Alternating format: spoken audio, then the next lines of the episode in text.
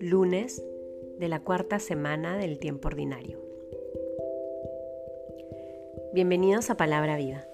En el nombre del Padre, del Hijo, del Espíritu Santo. Amén. Del Evangelio según San Marcos capítulo 5 versículos del 1 al 20. Y llegaron al otro lado del mar, a la región de los Gerasenos.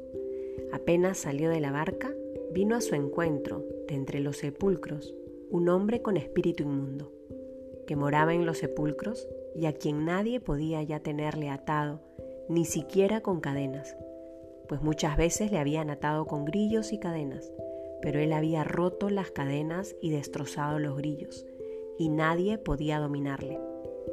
Y siempre, noche y día, andaba entre los sepulcros y por los montes, dando gritos e hiriéndose con piedras.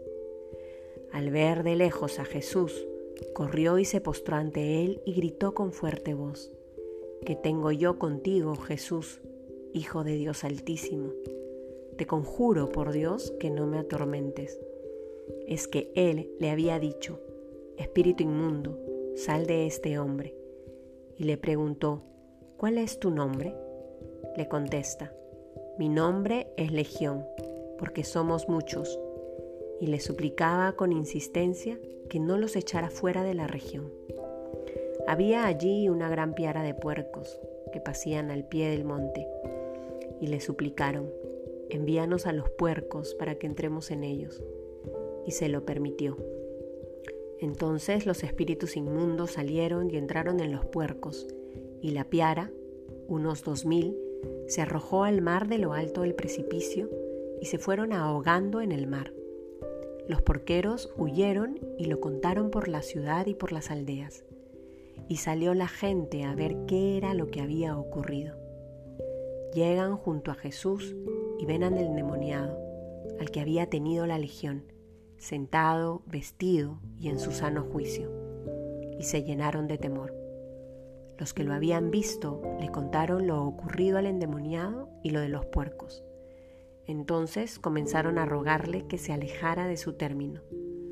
Y al subir a la barca, el que había estado endemoniado le pedía estar con él, pero no se lo concedió, sino que le dijo, vete a tu casa con los tuyos y cuéntales lo que el Señor ha hecho contigo y que ha tenido compasión de ti.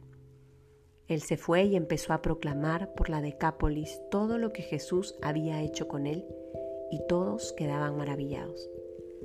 Palabra del Señor. Seguimos contemplando estos pasajes que nos evidencian el poder grande que tiene Jesús en nuestra vida y la manera como el bien siempre vence el mal. No necesariamente según nuestros modos, según nuestros tiempos, pero Dios siempre es victorioso. A veces nos cuesta creer esta realidad, pero con el pasar de los tiempos vamos concluyendo que verdaderamente Él es el Señor de la historia. Él es el Señor de nuestra vida.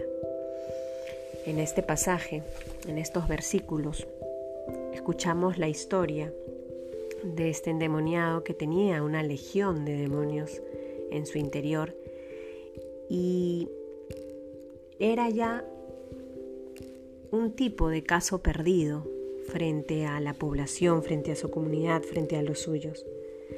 Sin embargo, Jesús demuestra que para Él nada es imposible. Él le devolvió dignidad, lo curó, expulsó los demonios de su interior. Y es hermoso como Marcos, después de este hecho en el que expulsa a los demonios, deja por escrito que quienes logran ver a este hombre lo reconocen sentado, vestido y en su sano juicio, y junto a Jesús. Qué hermoso que podamos aprovechar este día, iluminados de esta palabra, para rezar en primer lugar por nosotros mismos, ¿Cuántas veces hemos perdido la fe en nuestra conversión? Creemos que algunos pecados son difíciles de combatir y que estamos destinados a caer siempre por lo mismo. Y rezar también por aquellas personas que hacen parte de nuestra vida. De pronto alguien en la familia, alguien en el trabajo, algún amigo, que a veces nos puede generar cierta tristeza al corazón al reconocer que, entre comillas, su vida va a seguir siendo siempre la misma y que es un caso perdido. Levantemos la mirada al cielo hoy y pidámosle al Señor con fe que todo lo puede, que transforme su vida, la vida de esta persona o de estas personas. Reconozcamos que Él es capaz de hacer milagros, de convertir los corazones.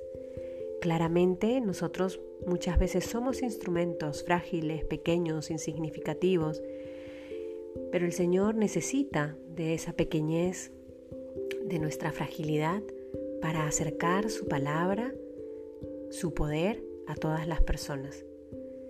Seamos esos instrumentos para que su reconciliación llegue a todas las personas. Pero seamos instrumentos que creen en ese poder de su palabra que sana y reconcilia. Pidámosle al Señor que nunca perdamos la fe que nunca perdamos la fe en nuestra santidad, en nuestra conversión, que nunca perdamos la fe en la santidad de aquellas personas que tanto amamos. En el nombre del Padre, del Hijo, del Espíritu Santo. Amén.